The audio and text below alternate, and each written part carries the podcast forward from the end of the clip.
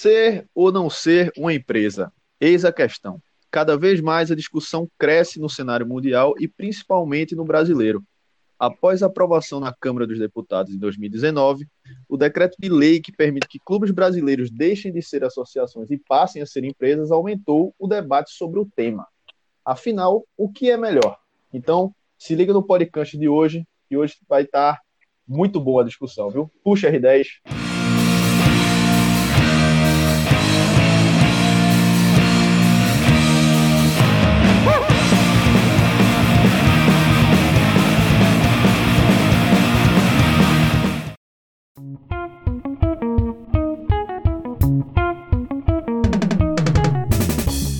Fala pessoal do Podcancha, fala ouvintes. Eu sou o Gabriel Capelli. Estamos começando aqui mais um programa. Estou aqui com meus amigos Hugo Reis. Fala Gabriel, vamos embora para mais um. Bruno Santiago. Opa, boa noite, boa tarde, bom dia, dependendo da hora de que vocês estão escutando. Vamos que hoje vai, vai ser muito legal. Um tema bastante interessante com pessoas novas. Dá dando spoiler aqui. É, exatamente. Já deu spoiler aí. Hoje a gente temos dois convidados. Temos Guilherme Coutinho e Rafael Ruas. Queria que vocês dois se apresentassem. Vamos começar com o Guilherme. Guilherme, se apresenta aí pro pessoal que está ouvindo. Fala pessoal, meu nome é Guilherme Coutinho. Eu sou assistente jurídico em História e Advocacia Bruno Vanderlei Advogados. Trabalho com recuperação judicial. E, como diria o filósofo do futebol, nunca será só futebol. Muito bem. E agora, Rafael. Rafael, se apresenta aí pro pessoal. Rapaz, depois dessa introdução de Guilherme, eu acho que a minha introdução vai ficar para trás. Mas, pessoal, é um prazer estar aqui com vocês hoje, é, independentemente do horário que vocês estão ouvindo. Eu sou Rafael, sou advogado, sou pós-graduado em Direito Societário pela Fundação Getúlio Vargas e sou graduando em Ciências Contábeis pela FPCAF USP, em São Paulo. Aí, é bronca, aí é bronca. Agora eu que fiquei, eu fiquei mais acanhado aqui. Mas vamos embora, vamos embora. Feitas as devidas apresentações, importante a gente ressaltar aqui, apesar da gente já já estar tá com mais de quatro programas, é importante ressaltar que todo o nosso programa é gravado, né? A gente não se reúne fisicamente, mas a gente está aqui gravando. É importante ressaltar que sempre pode haver pequenos detalhes aí no nosso programa, alguns errinhos, alguns delays que não vão interferir aí no conteúdo do nosso programa. Então, vamos seguir para a conversa. Então, para começar a discussão de hoje, a gente vai falar justamente sobre clube empresa, né? Essa discussão aí que está tá muito atual aí com a, com a chegada do, do Bragantino Red Bull, mais um time comprado aí pela Red Bull, depois do Leipzig e do, do Salzburg, da Áustria a gente tem começa uma discussão aqui se é viável a gente trazer. E a gente tem até alguns exemplos aí ao longo da história, né? A gente, se a gente for analisar ao longo do futebol, o próprio futebol italiano, a gente tem como exemplo aí o, o Parma. O Parma é um, é um clube que, não a gente falando ainda, entrando no, no assunto clube-empresa, mas é um, é um exemplo de clube que teve falência, uma falência decretada é, e terminou caindo para a Série D do campeonato italiano e resultou aí numa série de devido a altas dívidas que tinha né, o Parma na época, mas que teve que ter sido rebaixado porque teve que ser refundado. E aí, é, a partir daí, né, é, muitos times tiveram, tiveram isso como opção é, refundar os seus times para acabar com certas dívidas, grandes dívidas. Eu não sei se vocês têm mais exemplos aí do que de times que se afundaram em dívidas e tiveram problemas na sua fundação. Eu tenho também, Gabriel. A gente é, pesquisando aqui e aí pertinho da gente na Argentina aqui tem alguns exemplos e vou trazer o Racing, clube tradicional e que no final dos anos 90, 99, é, declarou falência e aí a partir do, de 2000 até 2008 ele foi administrado pela, pela empresa que chamava Blanqui Celeste. E depois de um tempo, né, esse período até 2008 e é, 2009 ele voltou a ser uma associação. Essa empresa, assim, o clube já tinha grandes dívidas. E aí, é, essa empresa que trabalhava com banco de investimento largou esse, esse negócio para começar a cuidar da administração do, do clube, que era de, do clube do coração do, de um dos. Era o vice-presidente da empresa. E aí é, recuperou as finanças, é, tomou a frente de todo o departamento de futebol daqui do, do clube. E aí retomou as finanças e conseguiu colocar novamente o Racing em, em bons caminhos. Então é um exemplo aqui, futebol sul-americano, de que virou o clube empresa por um tempo, já não é mais, mas que conseguiu se recuperar, é, é, pagar as dívidas que tinha e se recuperar financeiramente. Massa. O, o Racing é, é um grande exemplo do, no futebol argentino de, de superação, né? De superar essa, essa crise e voltar à elite do futebol argentino. Sim, sim. Acho que é um time que. Bruno, Bruno que tinha. Isso. um, porque acho que é um time que aí, né? tem uma evidência muito grande hoje em dia no cenário até mundial. antes do É um programa. time que muita gente começou a ser adepto, é, principalmente quando surgiu o Jürgen Klopp e conseguiu fazer frente ao Bayern de Munique, que é o Borussia Dortmund, né?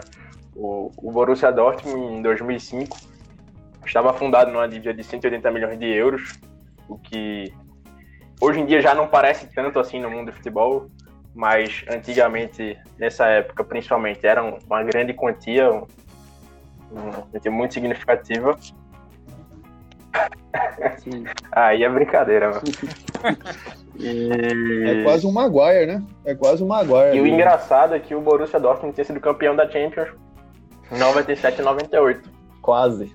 E logo sete, oito anos depois do que disso, engraçado, né? Como as coisas mudam no tempo do futebol e que independente do, do seu sucesso dentro de, de campo, se você não tiver um sucesso, principalmente financeiro, administrativo, independente do seu sucesso em campo, como o Cruzeiro também, É, do Cruzeiro, é. Resulta uma hora vai o barco vai afundar. E aí o, o Dortmund ele contou com É, ajudas de perto do Racing assim de apaixonados para o clube se, se ressurgir mas prof- de apaixonados tá, do próprio Bayern o Bayern quitou E com a ajuda do próprio do Bayern também, né? O gritou- Bayern, que, se eu não me engano, quitou, quitou algumas dívidas o do. Bayern Dívidas básicas, assim. É, dívidas básicas, assim. E isso o Bayern fez um amistoso pra, ajudou com a arrecadação a toda o Dortmund Borussia não- também entre os dois times entrar numa também tirou 2 milhões de euros do seu cofre para doar pro, pro Dortmund. Que é uma coisa muito legal, assim, acho que até recentemente também o Bayern já, tem, já fez isso também com, com outros clubes. E aí, como eu tava falando, é, foi um trabalho de apaixonados, mas também um trabalho de, de profissionais, porque para tirar o clube de, de uma situação dessa e transformar numa potência que é o Borussia Dortmund hoje, é um processo a longo prazo e um processo que tem que é, que é gradual, não é algo do dia para noite. E aí tiveram que deixar de lado as contratações badaladas que tinham feito na época para ter um, um projeto mais pé no chão. E, e a filosofia era era na filosofia de, do futebol deve ser visto como uma empresa que é uma alternativa, não vou dizer que é a alternativa para os times que estão endividados atualmente. Inclusive a gente vai falar isso um pouco mais na frente.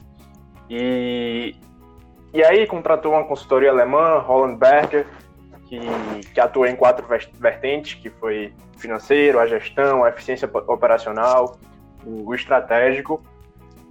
E além de pegar um, um empréstimo de 125 milhões de euros junto a um banco americano, é, além disso, teve que mudar o nome seu- do seu estádio, né, o famoso naming rights, que ficou que até o atual é do depois, é, é disso de- desde essa época, que é o Signa Iduna, e, e conseguiram um, um, um pé no chão a longo prazo. Você pode ver que o Borussia começou a dar seus resultados mais 2012, 2011, 2010 por aí, ou seja, não foi de dia para noite. E até hoje é uma potência, é claro que não é comparável ainda ao Bayern em questão de tamanho, de títulos na Alemanha, mas do que era antes tem conseguido reduzir é, um pouco dessa discrepância. E agora com nossos convidados, né? Eles vamos ver Nada, o que nada. eles trouxeram. Não, é O sobre Guilherme- Guilherme ainda a questão do coisa, Borussia, que, terminou- não é, na época, o Borussia foi o primeiro time da Alemanha a fazer parte da Bolsa de Valores. Foi o primeiro time da Alemanha a abrir o capital da empresa para a Bolsa e para venda de ações, para captação de dinheiro, levantamento de novos investimentos. E na época da crise do, do Borussia, como o Bruno falou, é, as ações do Borussia eram cotadas em cerca de 11 euros. No dia que o presidente do Borussia na época anunciou esse estado de completa insolvência do clube, as ações do clube chegou a valer 2 euros. Então, assim, foi uma depreciação gigante do próprio clube, sabe? Então, assim, hoje o Borussia é o 12º clube mais rico do mundo. E ele trabalha com uma filosofia bem de pertencimento ao espaço que ele ocupa na liga, sabe? Ele, o próprio presidente hoje do Borussia, ele fala muito que a gente não tem como se comparar com o Barcelona e com o Real Madrid. A gente tem que saber que a gente é um clube local e a gente tem que focar no nosso futebol e na nossa torcida. E hoje é o clube que tem a maior média de torcida de ocupação de estádio do mundo. Então, assim, é, foi uma estratégia de sucesso por completo. O Borussia é o maior exemplo disso.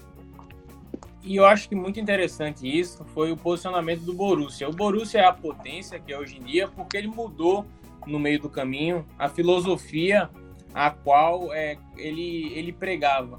Muito quando ele se tornou, que ele abriu o capital dele na Bolsa de Valores, ele ficou sujeito às volatilidades do mercado, à oscilação de preço.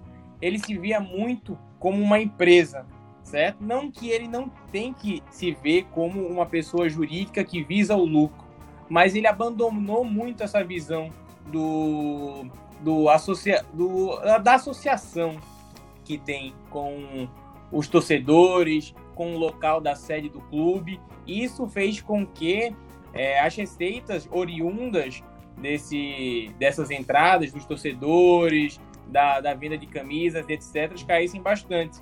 Razão pela qual, a partir do momento que ele mudou essa visão e trouxe de volta aquele, aquela, aquele sentimento de pertencimento, é que ele, ele voltou a ter uma, um caminho mais, mais favorável. Ele começou a se reerguer e começou a entender ele como clube, empresa, e ele como clube esportivo, aquele clube de afeto. Porque a gente não pode deixar esse lado à deriva. Com certeza, porque até porque te passa pela torcida, né? Passa pelo, não só passa pelo financeiro, mas passa por uma forma geral. Assim como clubes que não tiveram essa oportunidade ou não tiveram a gestão suficiente para gerir é, na parte econômica, mas que se mantiveram pelo, pelo carinho pela tor da torcida, na, na, Isso, o seu respeito na Hoje, cidade. hoje o Borussia é um time com jogava, 140 então, mil sócios. Então, assim, é um número muito expressivo comparado ao clube nível mundo. E é um clube que começa uma temporada com no mínimo 155 mil, desculpa, 55 mil carnês vendidos de ingresso. Então, assim, é basicamente uma lotação de estádio já garantida. Então, é um número muito expressivo já. O apoio da torcida é gigante por esse clube. É,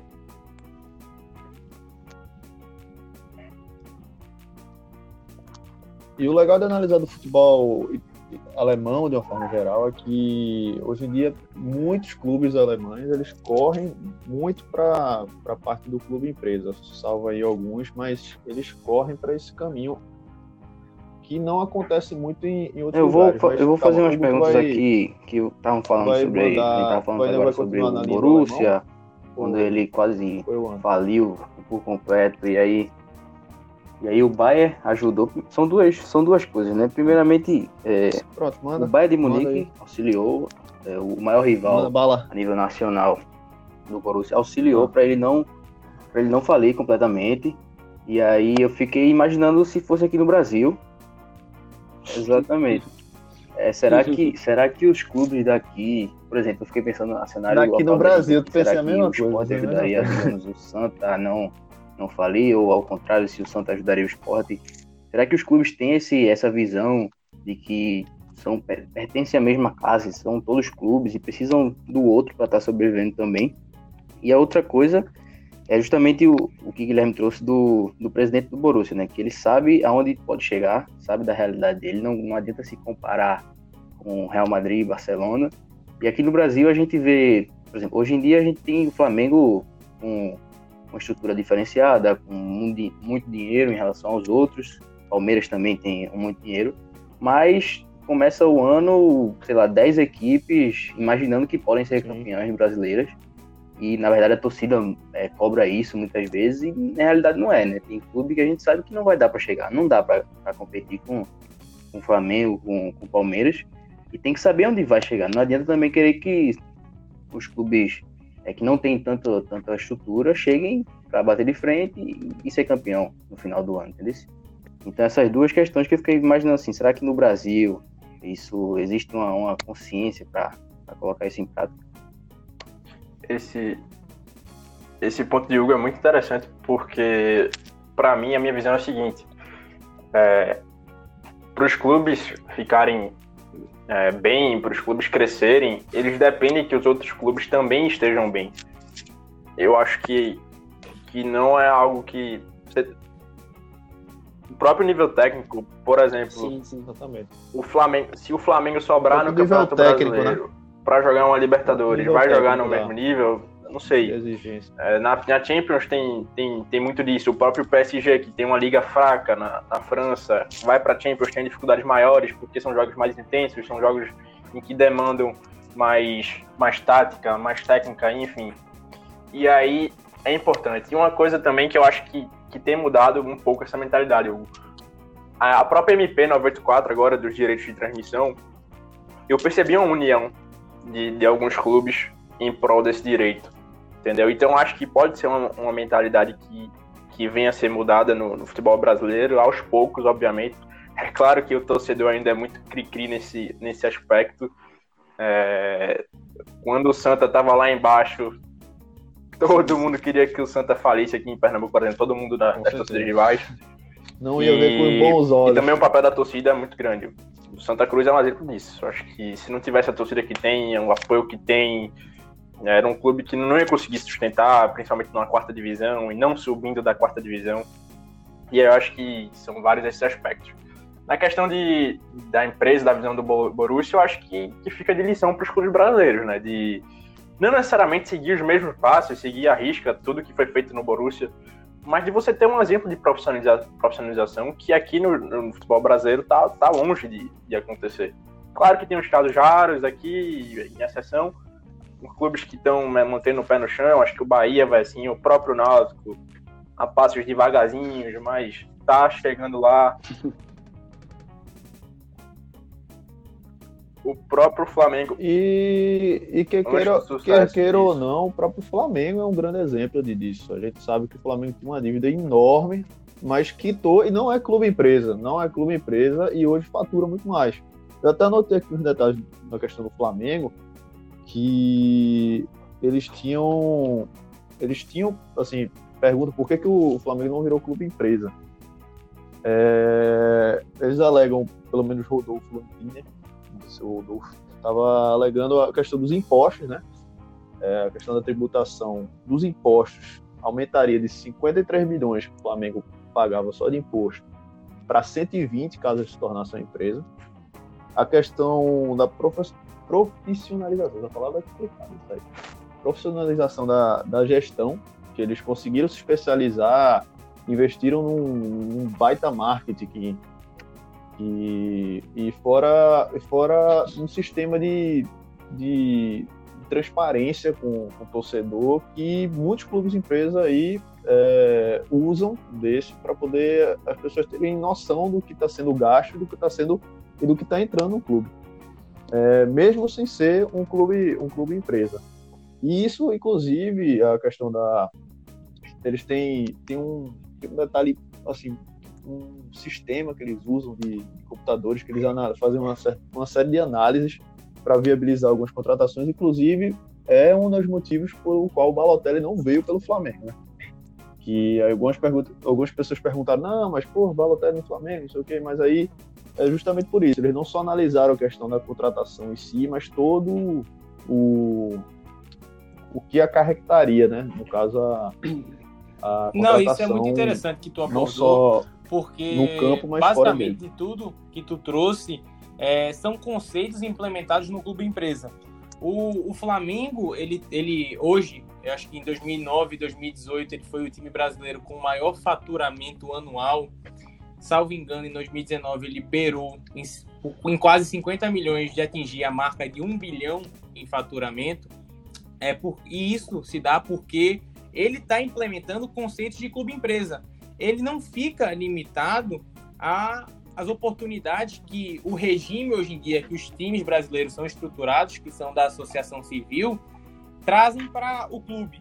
O Flamengo ele busca uma profissionalização da gestão, ele busca trazer uma implementação de tecnologia, seja na análise dos jogadores em campo, seja na análise mercadológica dos jogadores é, a título futuro, é, do mercado futuro de jogadores. Então ele já tem toda uma visão profissionalizante e empresarial sendo que num regime de associação. A grande questão é por que o Flamengo não vira um clube empresa? A resposta é simples, por causa da oneração tributária que ele vai ter.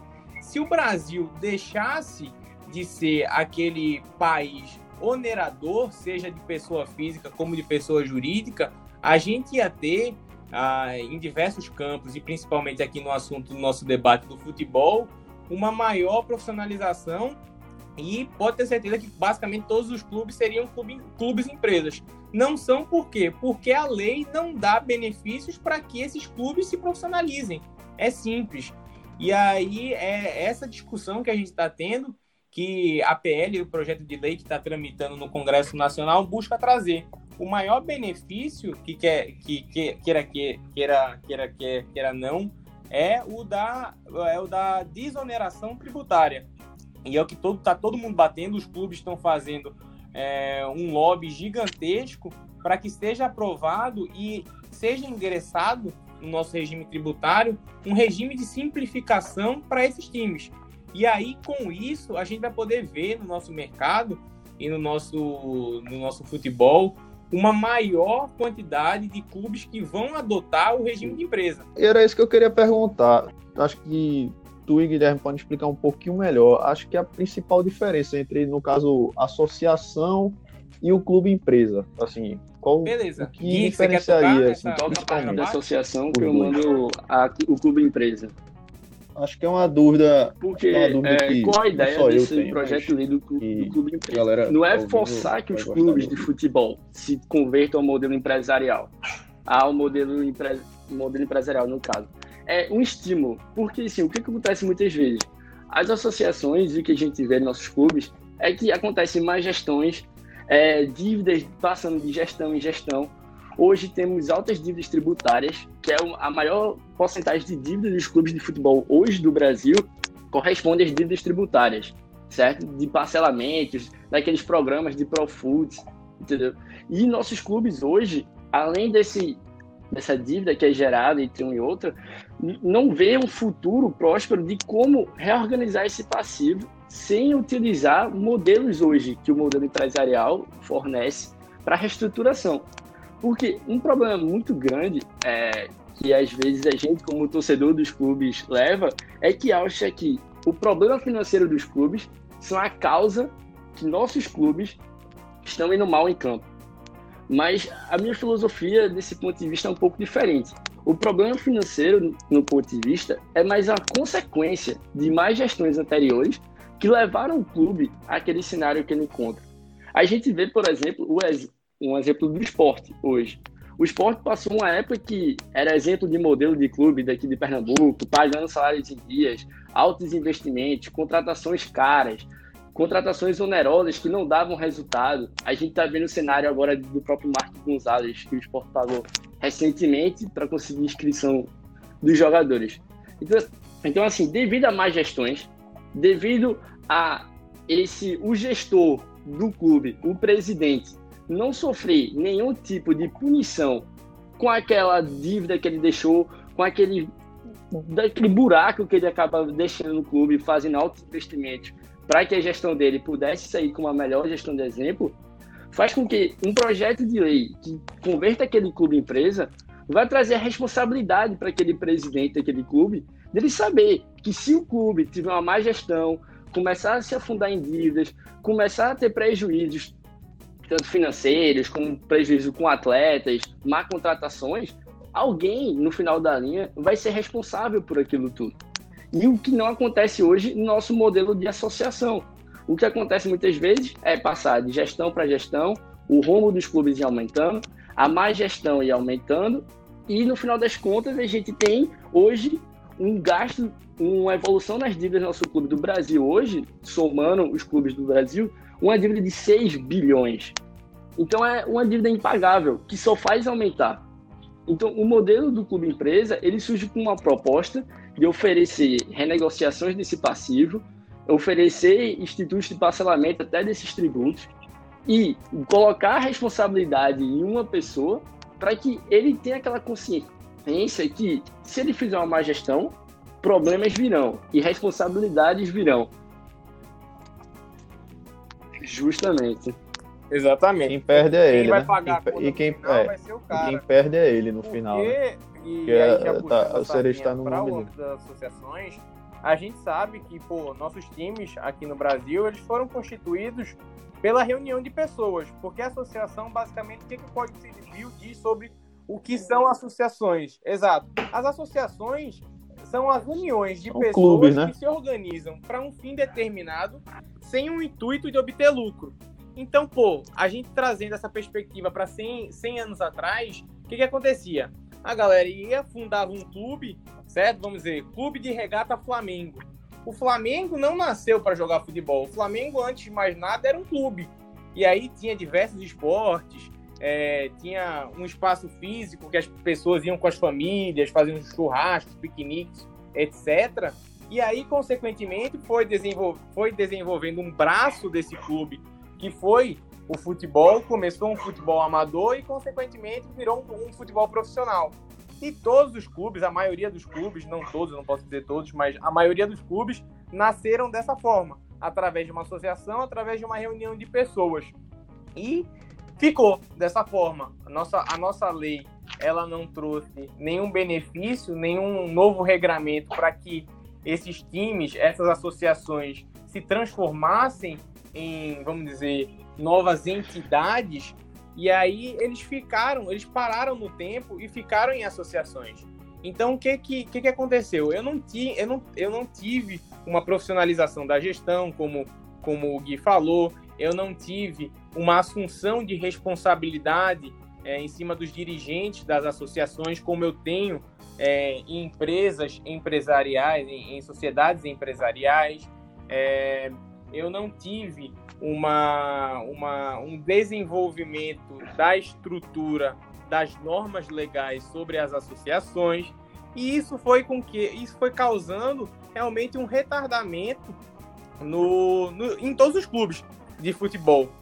Mas também tem a vantagem que, que ao adotar o modelo da associação é que o, o time, que é, que é uma associação civil sem fins lucrativos, ele tem um benefício constitucional que assim abrange certos tributos. Então, o que, que acontece? O cara que está lá sobre a perspectiva da associação não quer mudar porque ele tem esse benefício tributário. A Constituição fala que ele é imune de tributação em relação a certos tributos e ele se aproveita desse gancho. Então, ele se vale de uma economia de um lado, mas gera um passivo de outro, porque ele não tem uma, uma gestão profissional, é, consequentemente, isso gera passivo para cima dele e ele responde em outro lado. Então, de um lado que ele salva, do outro lado ele perde. E isso, os dirigentes de clube, eles não veem com, com, com os bons olhos. Eles acham que somente a economia que eles estão tendo com tributo está é, tá sendo suficiente para agregar valor àquela associação, àquele clube. E não. É, ele está perdendo, ele está deixando de gerar valor. O que, o que está acontecendo, o que está acontecendo é, hoje com os clubes de futebol do Brasil, de forma geral, é que a gente está vendendo almoço para comprar janta, sabe? É isso Perfeito. que está acontecendo no futebol brasileiro. É toda hora a gente está vendendo almoço para comprar o jantar para sobreviver mais na frente. Então é atrasando o pagamento a outros clubes. Aí esse atraso de pagamento, de primeira vista, pode ser só um atraso do esporte com o São Paulo. Mas o que faz o São Paulo não gerar caixa, aí atrasa o próximo clube e assim atrapalha toda a linha de crédito em si dentro dos clubes. Então tá sempre na sequência, vendendo almoço para comprar o jantar. Entendi. E um dos, dos pontos fortes do clube empresa que, que batem na tecla é justamente isso. São, fazendo um paralelo com, com o Brasil, em contrapartida a gente tem o futebol inglês, que é um dos futebol, um futebol que cresce ano após ano e que mais da metade dos clubes são clubes empresa na, na Inglaterra. O próprio Manchester United começou, começou esse movimento com Sim. aquele o negócio da, da Bolsa de Valores, né? De, de botar suas ações na Bolsa. E aí outros clubes foram aderindo e, e hoje mais da metade dos clubes é, pertencem, não, não só são clubes empresas, como pertencem a pessoas de fora da própria Inglaterra. A maioria americanos ou chineses que, que detêm alguns direitos do clube. Inclusive, é, o, o, caso da Bolsa de Valores permite sim, sim. que pessoas, no caso, comprem as ações, né? O próprio LeBron James tem ações do Liverpool, se eu não me engano. É, 5, direito 5%, enfim, que gera lucro. E isso gera, gera certos, certos benefícios aí aos clubes. A gente vê o retorno no próprio futebol. A gente vê hoje que Mas... o futebol inglês é uma das ligas mais disputadas, se não a mais disputada atualmente. E pela, pela, pela pela o, vamos dizer assim, por se equiparem é, financeiramente, né? Estarem quase a maioria dos um se destoam do outro, porque depende muito do investimento que entra, mas a maioria consegue se equiparar na, na parte financeira e, e conseguem montar bons times e, e bons clubes. Em contrapartida, aqui no Brasil, a gente tem exemplos novos, né? Tem o próprio Bragantino, que é o exemplo mais recente, que a gente vê do, os investimentos entrando aí do Red Bull, o time que, que vinha da, da Série C, veio subindo até chegar à Série A, hoje vai disputar agora, nesse ano, a Série A, e com planejamentos, né? Planejamentos empresariais. Assim, você vê que é um clube que, que grande parte dos jogadores Isso. são comprados com intuito de venda, né?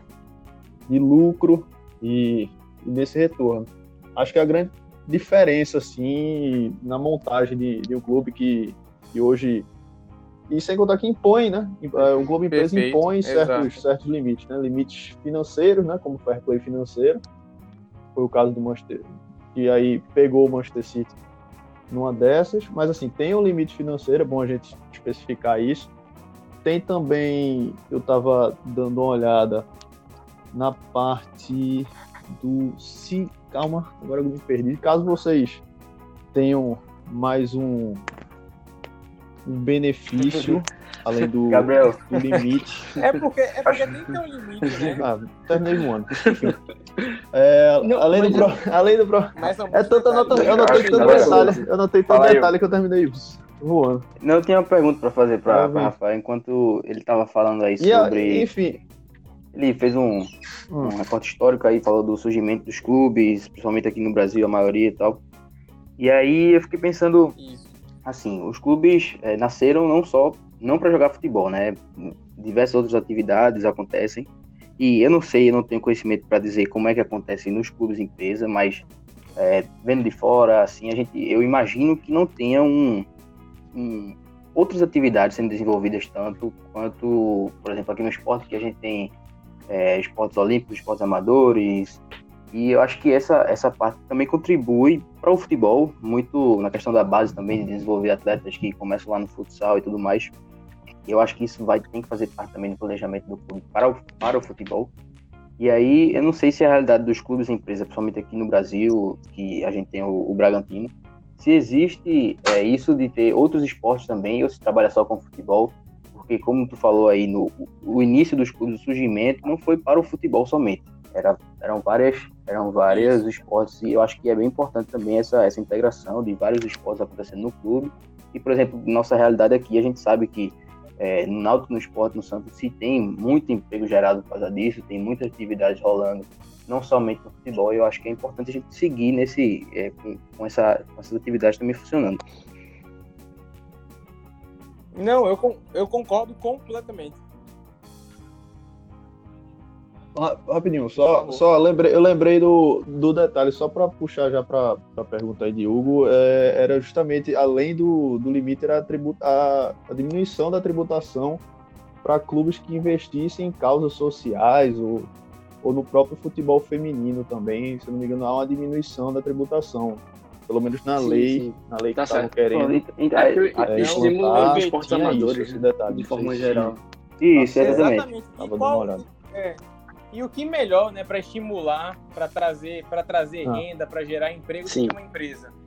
É, é, en- entendesse, Hugo? A pergunta, a pergunta foi muito, foi muito boa, é muito pertinente, porque a gente acha que assim, ah, beleza, a associação, pô, a associação gera emprego, às vezes emprega aquele cara que está lá desde a Constituição há 50 anos, mas a gente, querendo ou não, a gente tem que também passar a ter um olhar, negociar um olhar empresarial e ver que a empresa, a empresa é a maior geradora de empregos.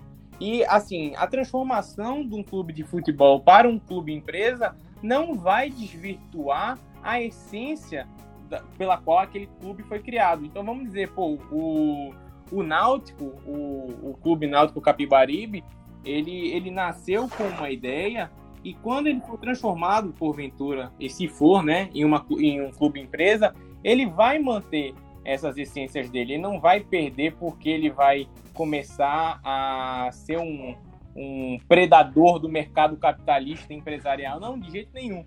Ele vai manter a essência dele, ele vai é, continuar é, com atividade de base, creio eu, claro.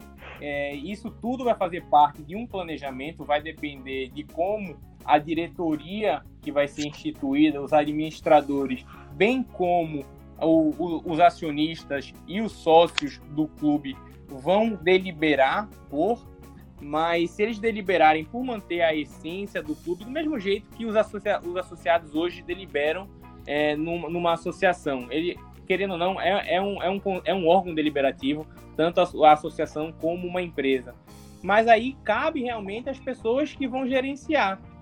Se as pessoas deliberarem por manter a essência e o que, que, o que realmente me leva a crer é, que a gente tem como exemplo o que acontece no- nos Estados Unidos e acontece na NBA, na, na NFL, que tem realmente uma, uma aderência muito forte de incentivar o esporte amador. A, vamos dizer, a NBA ela faz diversos torneios, porque a NBA, inclusive, apesar de ser uma liga, ela é uma empresa também. E é muito engraçado que todos os times que fazem parte da NBA, eles detêm uma cota da empresa NBA. E aí a empresa NBA, ela faz a liga, tudo mais, mas apesar dela ter esse olhar empresarial, ela visa incentivar o esporte amador, o esporte Opa. feminino, ela visa gerar emprego, trazer benefício para as famílias, para as pessoas que estão no local que ela ela está sediada, entendeu? Ela busca esse, esse desenvolvimento fora empresarial, um desenvolvimento social também. Até porque, no, Fala, concordo. É, só adicionando a fala de bela fala de Rafa, é, temos que lembrar que na hora que um clube de futebol ele se converte em uma empresa, os clientes deles, que são os torcedores, é o cliente do sonho de qualquer empresa. Porque são aqueles clientes que são apaixonados por aquele clube. É bem a ideia da monetização da aí, paixão. Exato. Ô Gui, e vão ser aqueles clientes que nunca vão trocar de Justamente. produto. Sim. O cara vai sempre comprar o mesmo produto. É, é, é o sonho de qualquer empresa. Não é porque você vai fazer uma camisa bonita ou feia que vai fazer um torcedor do Náutico, do Santa, comprar uma camisa do esporte que é mais bonita ou vice-versa. Porra, Deus, Deus, Deus me perdoe, mas há quanto tempo a gente não vê uma camisa do esporte bonita? Porra. Entendeu? Mas eu continuo comprando, eu continuo gastando meu dinheirinho lá suado na camisa do É um ponto. porque queira, queira que, queira que não, o cara é apaixonado Justo. por aquilo, entendeu? Então o cara faz, incentiva, corre atrás, mesmo o cara não gostando, o cara gasta. O cara tem o, melhor, o time de futebol tem o melhor cliente do mundo. É seu torcedor. Então, é saber jogar com isso. É saber monetizar essa paixão do torcedor. O próprio o ponto Perfeito. interessante que, que Rafa falou foi a questão da identidade do clube, né? E, por exemplo, você vê hoje em dia, sei lá, um RB Bragantino aqui, que já mudou o escudo, mudou o nome para Red Bull. Acho que muito também porque, porque é, é um time de, de pouca expressão, né? Com todo respeito ao Bragantino aqui no, aqui no Brasil, é um time que não tem um- uma torcida é, aflamada, não tem um grande número de torcedores. é- é- já era um time meio que de empregados assim lá na, na Bragança Paulista, não era um time que tinha que tinha esse esse social por trás todo, como tem os principais clubes do Brasil. E, mas aí eu acho que é um medo assim dos times maiores assim de perder essa identidade. Eu acho que tem um pouco de, de, desse desse aspecto. Acredito que nos times maiores isso não ocorreria. Não sei se mudar escudo, mudar o próprio nome, eu acho que seria exagero. Acho que os próprios torcedores não, não gostariam muito dessa ideia. Mas no próprio Figueirense também teve a, o clube empresa e também não modificou nada, etc. Inclusive, acho que até é interessante a gente citar um pouco do, do Figueirense, que foi um exemplo negativo de, de clube empresa. Não Tá está sendo sendo, ainda. está sendo, inclusive. Mas antes É. disso, eu queria só falar um ponto bem, De bem interessante empresa. que até que a gente já tinha é. recomendado em outros programas aqui, que foi a série The English Game, que a gente mostra como o futebol surgiu, como o futebol amador, em que quando o jogador recebia salário, isso era visto com muito maus olhos. Era um puro lazer, o futebol amador, sem, sem profissionalização, sem nada. E apesar de mexer muito com o social desde cedo, lá mostra a história lá na, na Inglaterra, do Blackburn, um time de operários. E aí é muito engraçado que foi transformando essa ideia de futebol, é, como vocês bem falaram, uma associação civil, civil sem fins lucrativos. Eu acho que isso não combina nada com a concep- concepção atual que, que temos de futebol atualmente, em questão de, de o clube tem que gerar receitas, Perfeito. você tem um, um, um É clube hoje. fins lucrativos com muito lucro, né? Com muito lucro, teoricamente. É. Uma associação civil.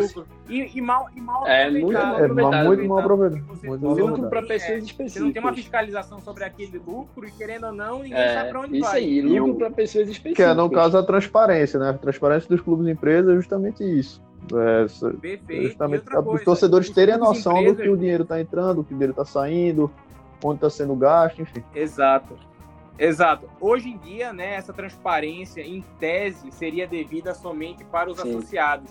Não teria um caráter de publicidade geral.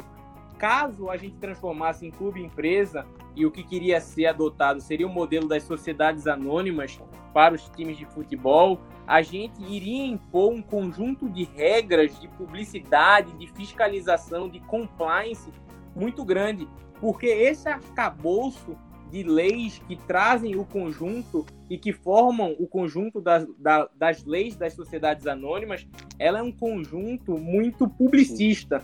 Então ela traz uma publicidade muito grande. Então, se a gente transformasse os nossos clubes, exato, em clubes e empresas, a gente teria uma publicidade gigantesca. E não só para os sócios, para todo o mercado, seja investidor, seja não investidor, seja o cara que lê o jornal na rua e seja a dona de casa que ouve o jornal da manhã, o NETV primeira edição. Então, É, é, exa E. exato. Calma, pode- não, pode terminar, termina que eu tenho um- uma, uma pergunta. Hoje o É, futebol. fala, Fala, fala. Bruno. Perdão, perdão, perdão. Fala aí. Tá bom, tá bom. Se quiser falar, pode falar mais também. Vou, vou- Só é, rapidinho. É, como. Então, como você como eu tava falando na questão da história, assim, que foi mudando, hoje em dia a gente não, não imagina um futebol sem marketing. Sem o dinheiro de outros esportes, sem um, um time sem rede social. Ou seja, não é uma perspectiva de uma associação civil sem fins lucrativos. Eu acho que isso tá maquiando muito. Eu acho que, que já passou um pouco desse, dessa concepção. Acho que ficou muito no passado. Era só, só isso mesmo. Perfeito, concordo, concordo em grau E corroborando tudo isso que vocês falaram, o futebol hoje é uma indústria que movimenta 250 bilhões de dólares ao ano. O futebol hoje movimenta dinheiro como nunca movimentou. E uma preocupação grande que eu tenho é que o Brasil está perdendo espaço. A gente tem a fama do mundo de ser o país do futebol, o país do futebol bonito, a seleção pentacampeã. E hoje o Brasil, cada ano que passa, vai perdendo espaço para os times de fora, vai perdendo espaço para time do Egito. A gente vai vendo o jogador querer sair de clube da Série A para jogar no Egito, jogar no Emirados Árabes. Mas o país do futebol não é o Brasil. Indonésia. O país do futebol não é o Brasil. Por que esses caras estão saindo daqui? O que é que tá fazendo eles saírem desse futebol tão amado, desse público que é apaixonado, para ir para um Egito da vida? Então, assim, o futebol brasileiro ele tem muito para ser remodelado, ele tem muito para ser profissionalizado.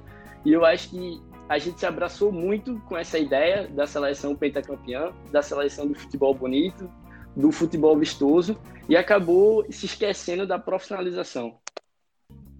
Eu, O... Perfeito. A gente, a gente vive em É, Nárnia. a ainda. gente vive uma ilusão. Exatamente. ainda vive do, do título de 2002. Esse é o Justamente. problema, eu acho. É, E Tá. ainda tocando no ponto de Bruno, aí levando um pouco só mais para a parte jurídica, mas, por exemplo, no caso de um clube empresa, é, vamos supor, querer salvar o Cruzeiro, eu quero transformar o Cruzeiro num clube empresa, investir nele, mas para isso eu tenho que modificar a marca. Não estou gostando dessa marca. Como é que funciona nesse caso? O clube pode, o clube tem tem alguém que, que responda por eles, que vá, tipo, não, aqui você não mexe. Ou, ou ele, assim que ele compra, vira empresa, ele, quem é, detém os direitos agora pode fazer o que quiser com o clube. Como é que funciona nesse caso? Seguinte, isso é muito, isso é muito interessante. Gui, fala aí, é vai. seguinte, com o novo projeto de lei, certo? Que são dois que estão correndo junto, certo? Os dois hoje já estão no Senado, mas um dos artigos importantes do projeto de lei é que a marca do clube, o escudo do clube em si, aquela ideia cruzeiro, por exemplo, ela não pode ser vendida. O que é que vai acontecer com ela? Você tem uma. Você transmite aquele direito daquela empresa clube, é, Cruzeiro SA, use aquele escudo. Só que aquela associação que é do Cruzeiro ainda vai existir por trás, entendeu? Então, na hora que um clube ele vai virar empresa, a asso- a associação, de alguma forma, ela não vai deixar de existir.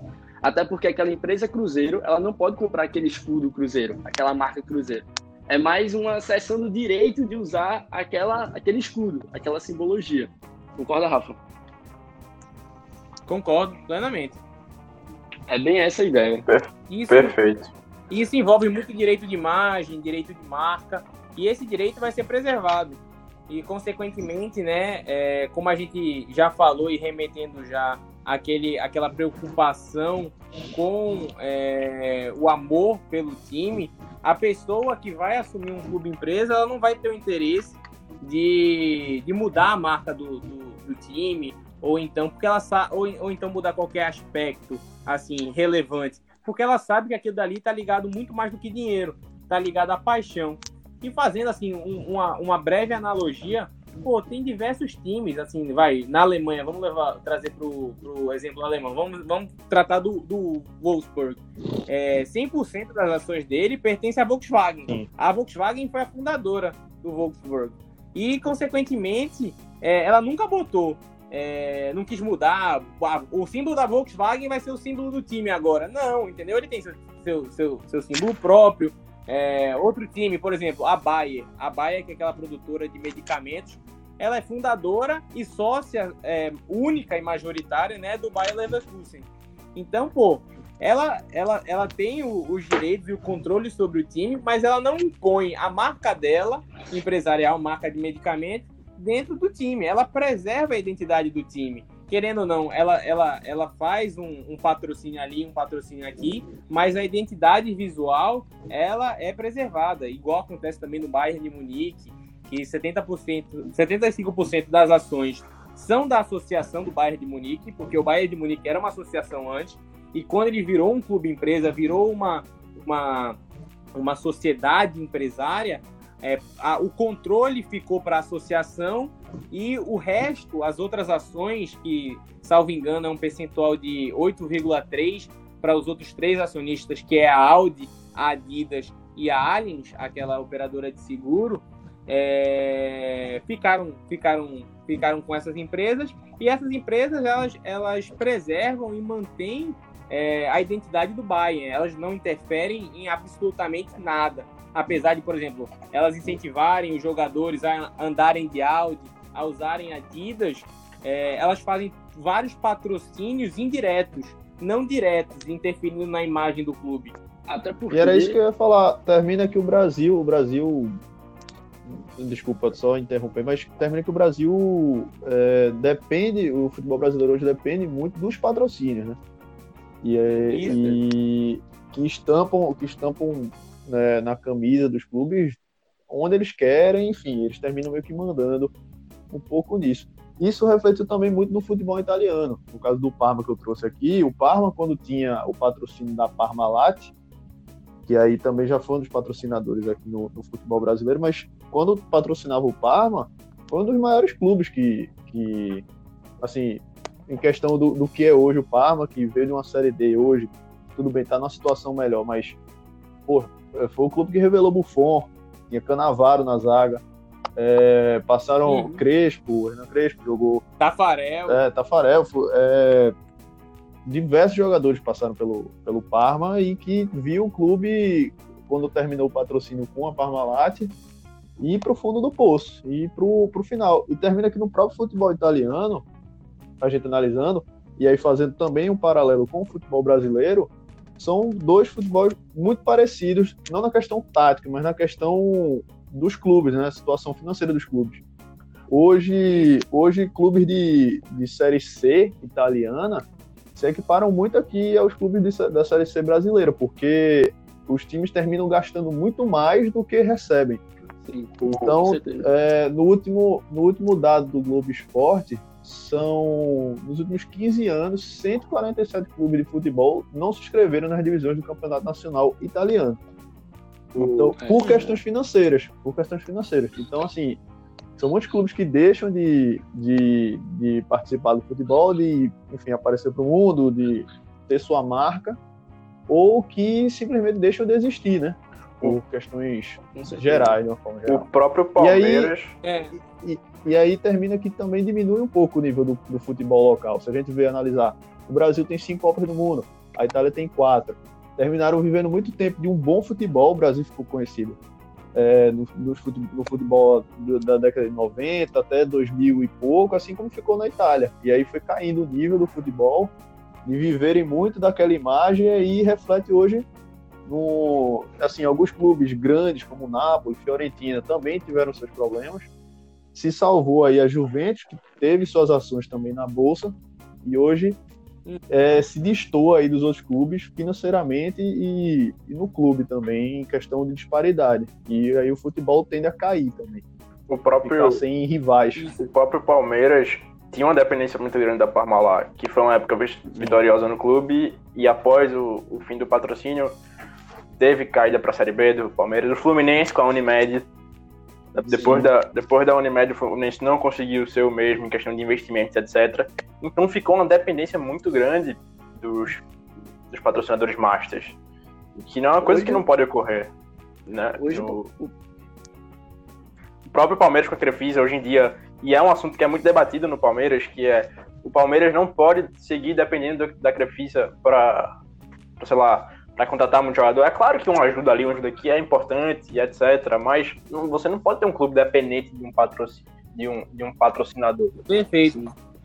Mas aí a gente roda, roda, roda. E por que o clube ele é dependente do patrocinador? Pelo simples fato que ele não tem outra fonte de renda senão o Justo. patrocínio. E venda de jogador. Ho- Hoje em dia, hoje em dia, é exatamente, hoje em dia a entrada de dinheiro ou é por patrocínio por venda de jogador. e assim, bem, bem irrisoriamente falando, é com venda de camisa e associação de, de mensalista e etc. Entendeu? Então, a grande fonte de renda é o quê?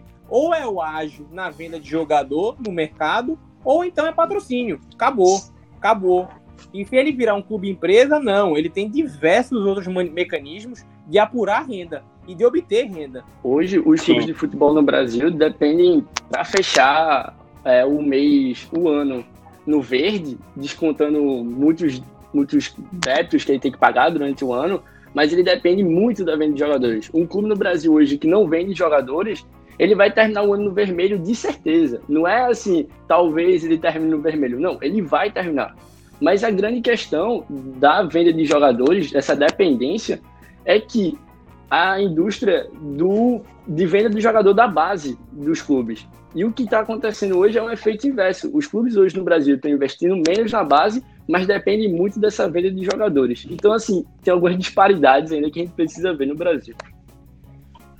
Não, e é, é assim, é engraçado porque você vai ver na, na Europa, né? A Europa, o, o, o clube empresa, ele virou um esporte também. Ele virou um esporte de milionário. Porque, pô, tem muito cara aí, muito shake árabe, é, muito shake, é, sei lá, é, do Egito, da Arábia Saudita. Russo também aparece muito. rico, Russo é, também. russo, empreendedor chinês e assim, etc., que os caras adquirem time justamente somente para brigar entre si, pra ver quem tem o melhor time. Eu não tenho Eu onde gastar, lembro- vou comprar um clube. Não tem onde gastar. É hobby, pô, é hobby, é hobby.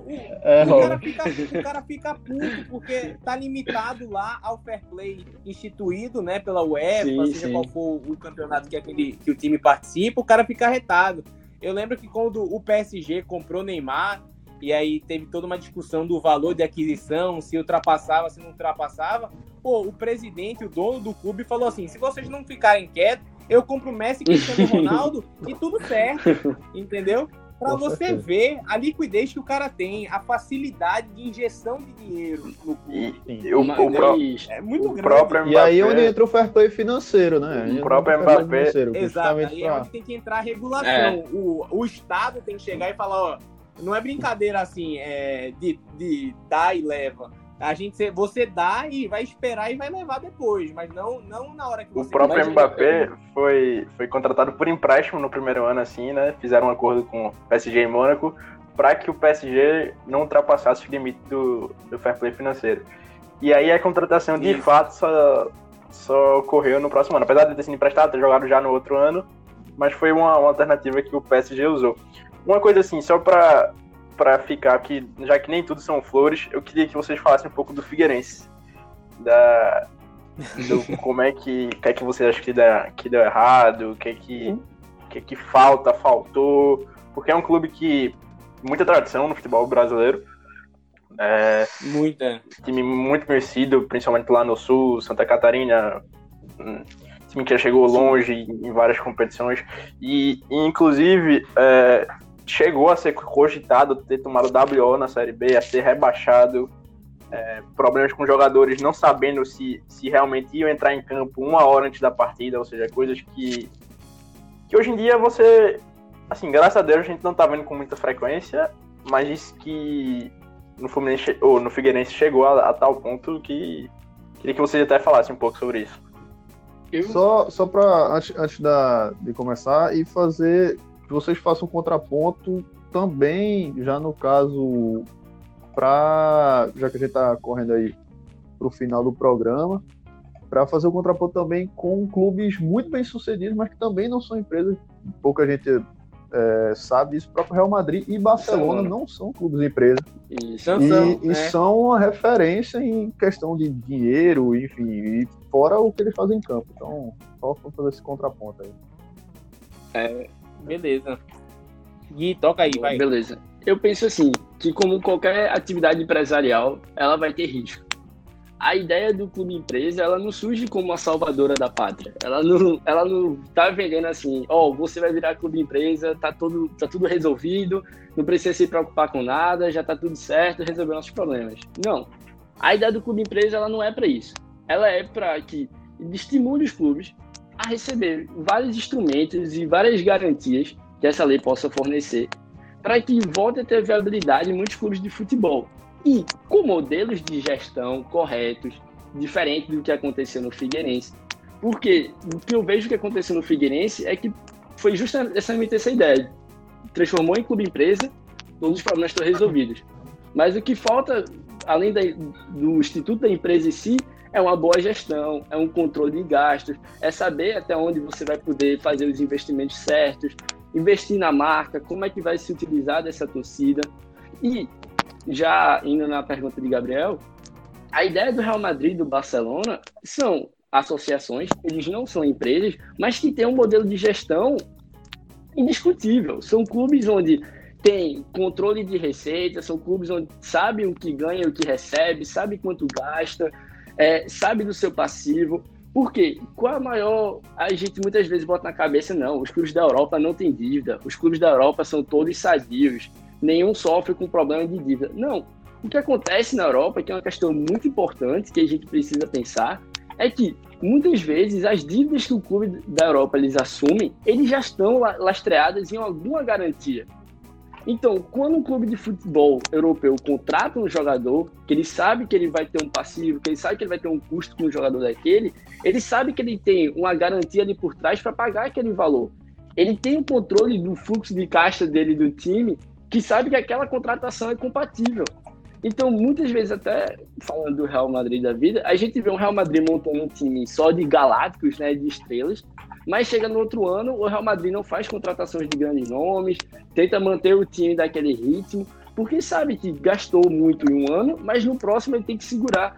E a torcida, de certa forma, tem essa maturidade, que muitas vezes não acontece no Brasil. Essa ideia do pensamento a longo prazo.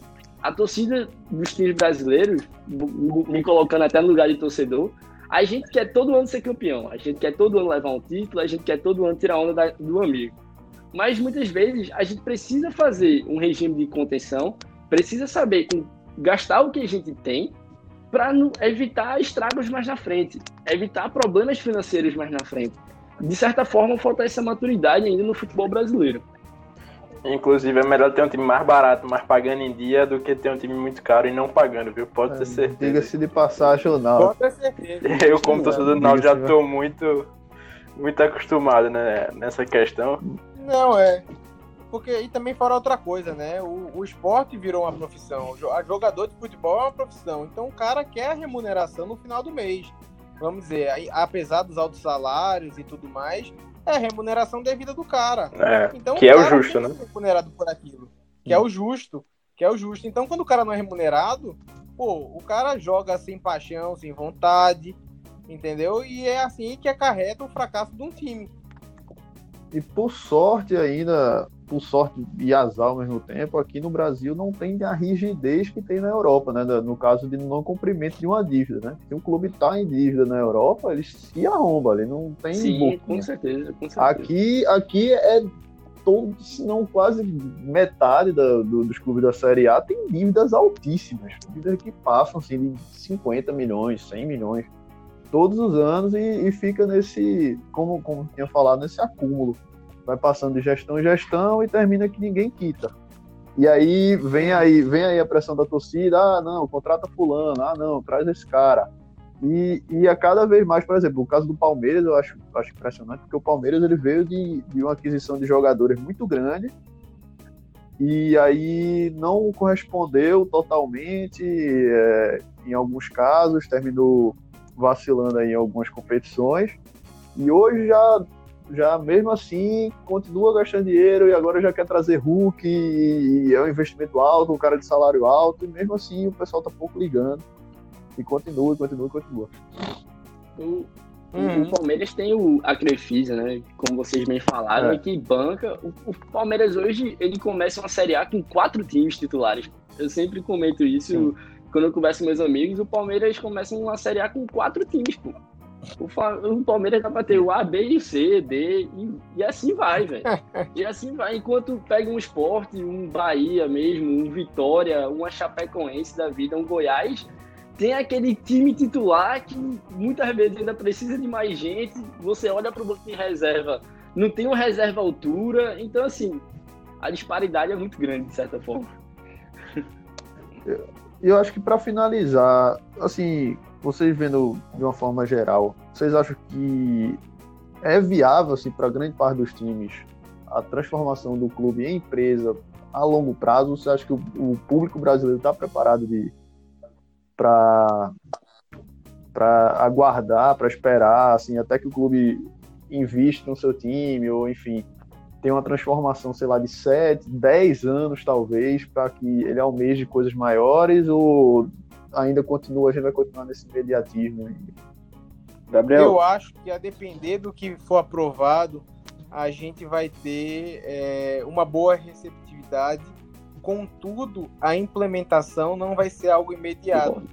Vai ser uma coisa que vai ser é, distorcida aí um pouco e também dividida ao longo do tempo. E aí eu acho que para a gente ter um cenário e um clube empresa eficaz vai demorar uns, vai sendo otimista, uns 10 anos, porque consequentemente a gente também vai ver o que vai dar errado logo no começo, para a gente readaptar e melhorar no futuro, para que quando seja implementado de uma vez só, aquilo dê certo e não dê mais errado. Justo. É, é... Quanto Guilherme, deixa eu, deixa, eu, deixa eu ir aí no. Depois tu já completa, que já vai pegar Mano. também do, do meu comentário.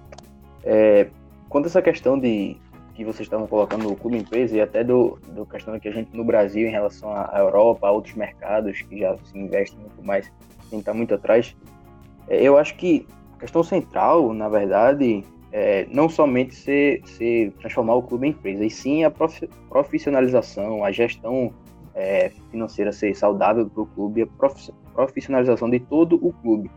É uma coisa que eu acho que no departamento de futebol hoje está assim, tá mudando aos poucos ainda, a gente caminha a passos muito pequenos, porque até, até pouco tempo nem se tinha um curso é, profissionalizante de, de, treinador, não tinha curso de treinador nenhum aqui no Brasil, qualquer um pode, pode ser, podia ser treinador, e aí a gente já está começando a, a, mudar certas coisas disso, os clubes já, a maioria, ou principalmente os do eixo sul-sudeste, já, já já tem departamentos de, de, de, gestão mesmo, de análise de jogador também para contratar e tudo mais, que, que, são muito mais desenvolvidos do que a gente tinha, sei lá, 5, 10 anos atrás. Então eu acho que está mudando um pouco. E aí. Diretores a, a remunerados eu... também. Exatamente, questão do, da, do diretor executivo de futebol. E o, próprio, e o próprio futebol feminino também, né? O próprio Sim. feminino que ainda praticamente vem aqui bastante. vem crescendo, mas ainda assim é tido como, como futebol amador, assim, pela, pelos clubes aqui, ainda tido como futebol amador, mas, assim, nos investimentos, né? E, mas que, assim, cada vez mais vem correndo para que os clubes invistam, porque tem um retorno.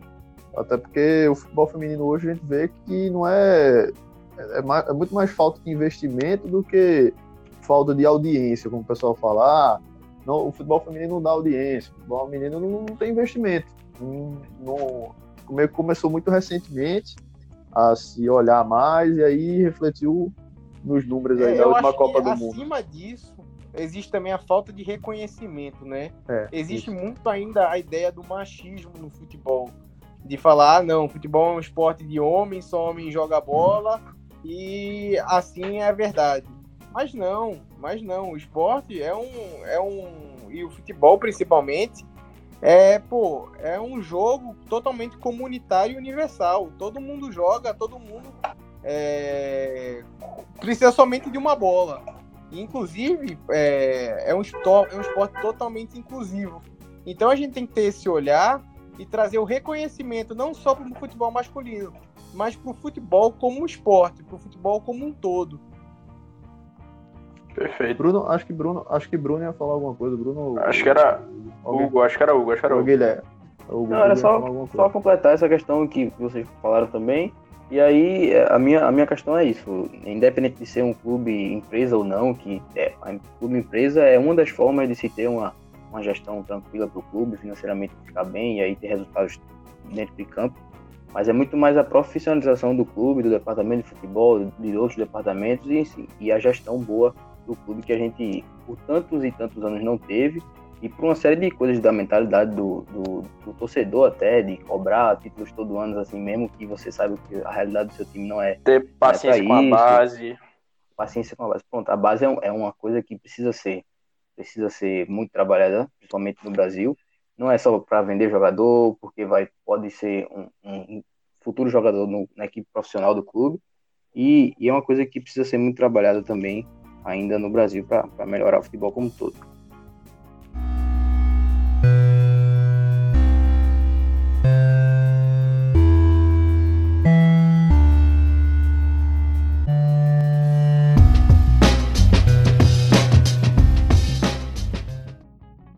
Eu acho que para finalizar o papo de hoje, a gente já vai correndo aí para o final do programa.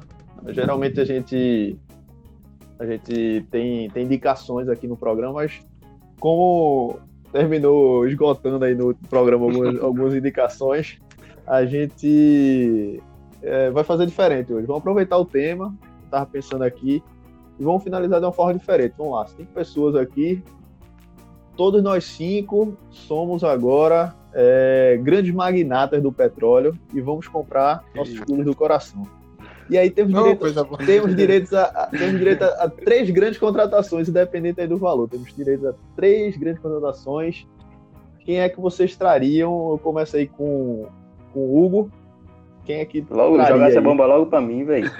Vamos Não, ser tem que trazer, tem que trazer, tem que trazer três jogadores, três jogadores. Pode ser, pode é, extrapolar o campo, pode ser fora do campo também, não só jogador. Pode, pode, pode, pode. pode. Primeiramente, Mas- Três, três, tem que ser três. certo, três. Primeiramente, aproveitando o dia de hoje, que o Leeds subiu para a primeira divisão, né, para a Premier League, então eu traria Marcelo El Louco Bielsa para ser o, o treinador da minha equipe principal e aí dar uma organizada no clube também, questão da base. Marcelo Bielsa. Uhum. É, pode ser qualquer jogador, tá falando, velho, do, do Qualquer cenário- um. Qualquer... Não, assim, cenário- vamos, vamos tirar só. to- ah, trazer Messi, trazer Cristiano Ronaldo. Não, trazer e explicar ah, o porquê da, da contratação.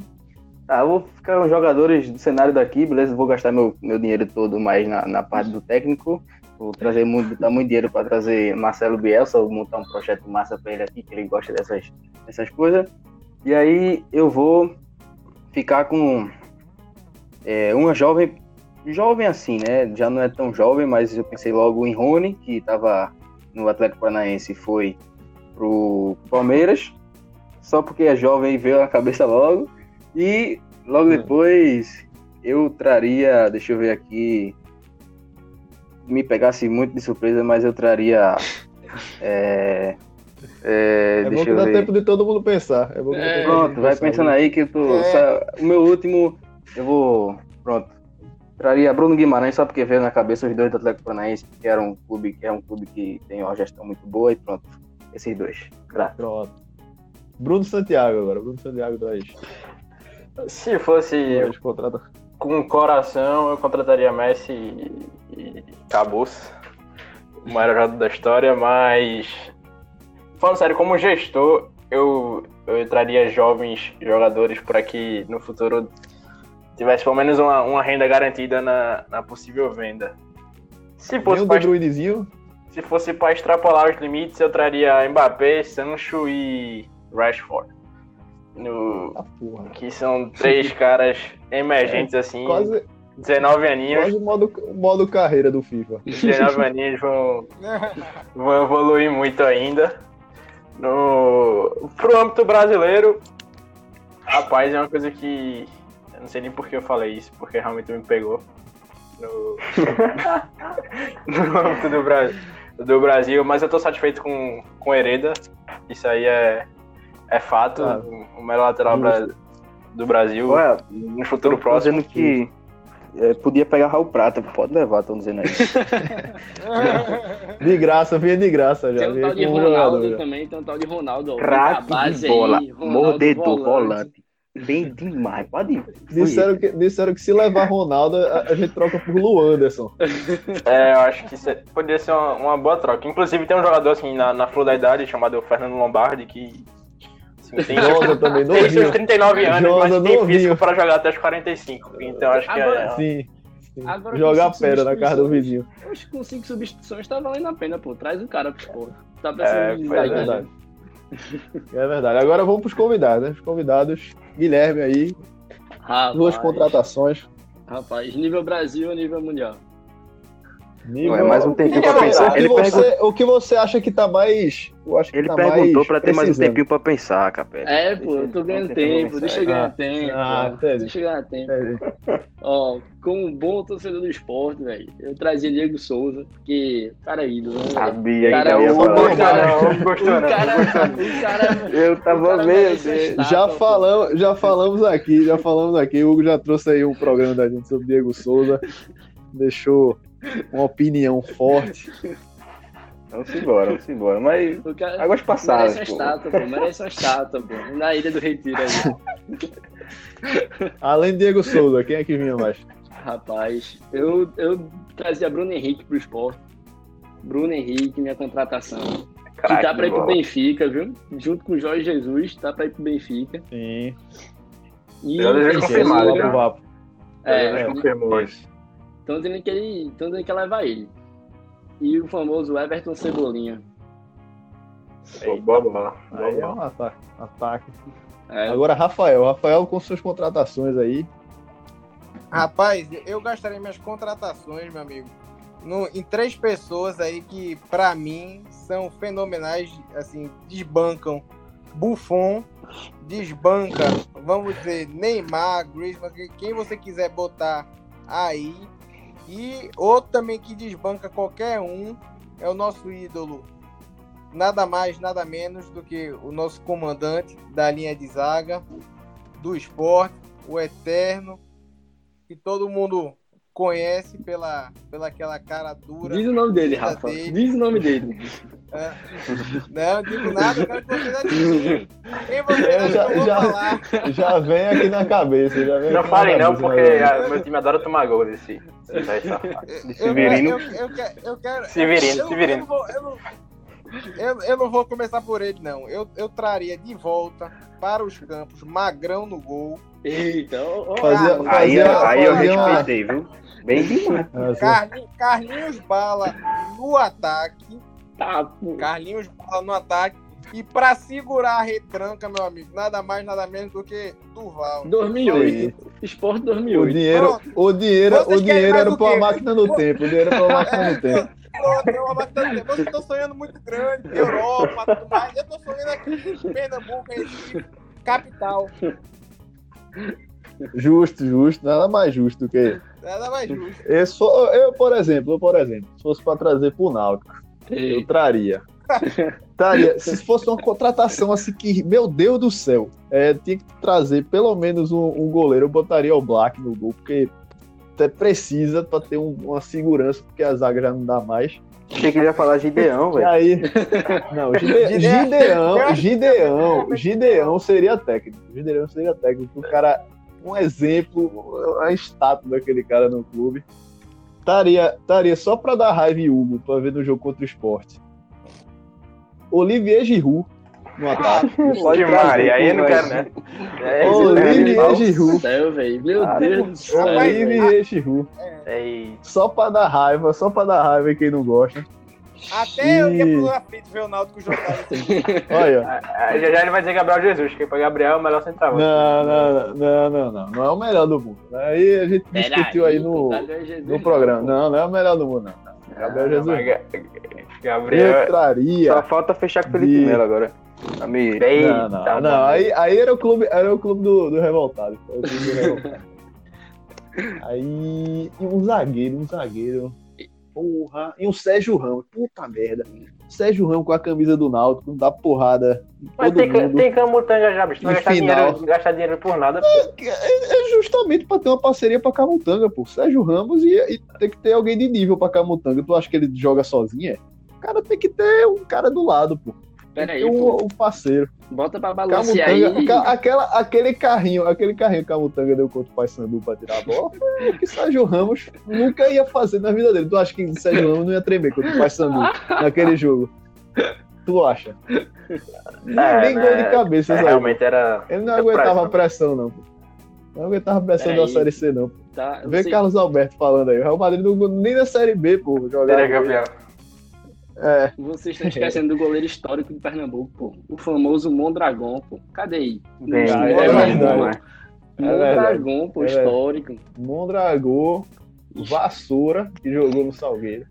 Aí, pô, É histórico. Pio, era Pio, tinha Pio, Pio, também pô, que jogou no tinha. Salgueiro. Só história, pô. Pronto. Não, mas Marta Mandaré era a bola, viu? Master Aí, no André, é. viu? Aí sim. Aí era bom demais. Olha que já cogitaram a contratação, mas tudo bem. Rapaz, Vamos finalizando aí, correndo pro final, Mais carismático Ah. até do que. Até do- a- rapaz, até que qualquer um, pra mim, é o Wallace Mendes de Oliveira, de Afogados da Engazeira. Pense num goleiro. Ah, sim, o mas- goleiro de boné. Goleiro de boné. Goleiro de boné. Quando o goleiro usa boné, você sabe que é diferenciado. Você sabe Cara, que é de diferenciado. noite, de noite, de noite ainda. De vai noite. dar saudade. De De noite. noite. O cara é o vive principal magrão 2007, diferencial. pô. Ele vive magrão É, 2007. pô. Exatamente. Mandando referência de moda aí Pelo no amor de mundo. Deus, quem, quem é, quem é Mondragão do lado de Wallace? Pelo amor de É verdade. É verdade. Enfim, vamos caminhando aí pro final do programa. Agradecer aí os nossos convidados, a presença de vocês. Muito obrigado. Agregaram bastante a nossa conversa. E nada, o Quero prazer foi todo nosso. Fazer as despedidas aí. agradece, pô. Nossas as devidas despedidas. E É, pode começar aí. Vai lá, eu, Rafa. eu sou mais melancólico. Vai, vai, mais seja triste. melancólico. Eu, sou, eu vou ser mais frio no final. Vai lá. Rapaz, então deixa, deixa eu tecer todas as minhas emoções aqui. Gente, foi excelente. O tempo voou conversando com vocês. Obrigado novamente aí pelo convite. E que é, eu, tenho, eu tenho certeza que o podcast de vocês vai mais para frente aí do que o projeto de lei do Clube, do clube Empresa e muito mais rápido. para finalizar. Mas resumindo toda a nossa conversa, foi muito bom estar com vocês essa noite e estar também aí com os nossos ouvintes que eles tenham desfrutado aí da nossa conversa também e participado e sonhado com o time de 2008 do esporte. Um forte abraço e tamo junto, viu? É, pessoal, complementando as palavras de Rafa aí, muito obrigado pelo convite e essa ideia de tema foi massa. Obrigado por tudo. Todo mundo aí que ouviu, espero que tenha gostado da nossa ideia. E já que Rafa falou time 2008 do esporte, eu quero lembrar de 87, que 87 é nosso. Valeu, pessoal. Abração. Exatamente. Um beijo, Flamengo. Um beijo. Hugo, Hugo, Hugo, que tá calado hoje, se despeça aí do pessoal. Faça Foi igual, igual no outro, vai, vai, valeu, valeu, valeu. Eles não, escutam, eles não escutaram ainda no programa, pô. Porque eu fui só. É spoiler, é Acabou, spoiler, é né? spoiler. Não, mas agradecer. Hoje foi massa o papo, um tema legal, velho. E sempre bom também a resenha depois, de lembrar de, desses times. E vamos embora. Tem mais por aí pra vir. Agradecer a participação dos meninos, foi massa. Bruno, Gabriel, mais uma vez. Tamo junto. Vamos embora. E Brunão, Brunão, cadê Brunão? Opa. Também vou por, por todos esses aspectos aí que vocês falaram. Principalmente por ser um tema muito importante, né, pro, pro futebol brasileiro. Acho que todo mundo tem que ficar mais atento sobre, sobre essas questões, pro, não só pro sucesso do, do nosso time do coração, mas pro sucesso do futebol como um todo, né? Que é tão importante para as pessoas que vivem o futebol, como todo mundo fala, né? Não é, não é, só, não é só um esporte, não. Todo mundo sabe bem disso. É, obrigadão pelo, pelo papo, é, Gabriel e Hugo, mas principalmente também a, nossos convidados que falaram muito bem, que esclareceram muito bem os pontos e, e com certeza deixou todo mundo, deixou e vai deixar, né, para quem vai escutar ainda, todo mundo satisfeito sobre sobre as questões trazidas. Muito obrigado mesmo e vamos seguir adelante com muita cancha. Eu vou me despedindo também. Obrigado a todos que, que nos ouviram. Agradecer mais uma vez a presença dos nossos convidados, que sugeriram o tema, né? Sim, e, sim. e aí a gente conseguiu trazer. Então, sugiro aí que vocês tragam mais sugestões é, ou críticas também para agregar ainda mais nosso podcast. Então, valeu pessoal, até a próxima. Falou! Valeu, abraço.